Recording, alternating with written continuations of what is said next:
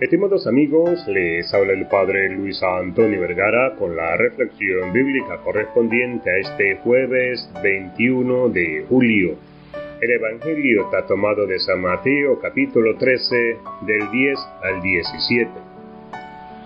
Jesús enseñaba en parábolas y no lo hacía sin ellas. Dice la palabra, y es por eso que sus discípulos como escuchamos hoy en el Evangelio, le preguntan el porqué de este método o modo de enseñar. Las parábolas de Jesús, seguramente ya lo sabes, son historias, relatos de hombres, de situaciones cotidianas que se vivían en el tiempo y en la tierra de Jesús, por medio de las cuales Jesús quería mostrar una nueva visión de Dios, de su reino. Por medio de ellas, el Señor no solo llamaba la atención, sino que también cautivaba.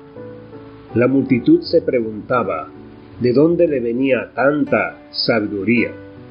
Quedaban maravillados algunos y otros se incomodaban, porque la misma parábola los interpelaba. Jesús dice hoy, por eso les hablo por medio de parábolas, porque miran y no ven, oyen y no escuchan ni entienden. Solo los pequeños y humildes pueden recibir la verdadera visión del reino que Jesús quiere mostrar.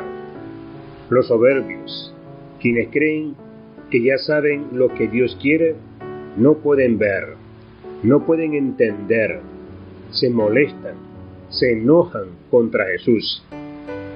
Y Jesús continúa diciendo, y así se cumple en ellos la profecía de Isaías que dice, por más que oigan, no comprenderán, porque el corazón de este pueblo se ha endurecido. Tienen tapados sus oídos y han cerrado sus ojos, para que sus ojos no vean y sus oídos no oigan, y su corazón no comprenda, y no se conviertan, y yo no los cure. Felices, en cambio, los ojos de ustedes, porque ven. Felices sus oídos, porque oyen.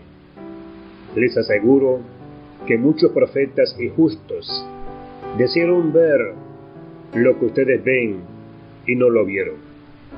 Oír lo que ustedes oyen y no lo oyeron.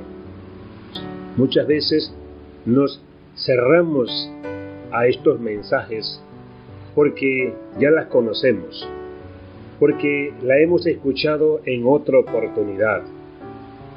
Dejamos de prestarle atención, no dejamos que ellas obren en el corazón.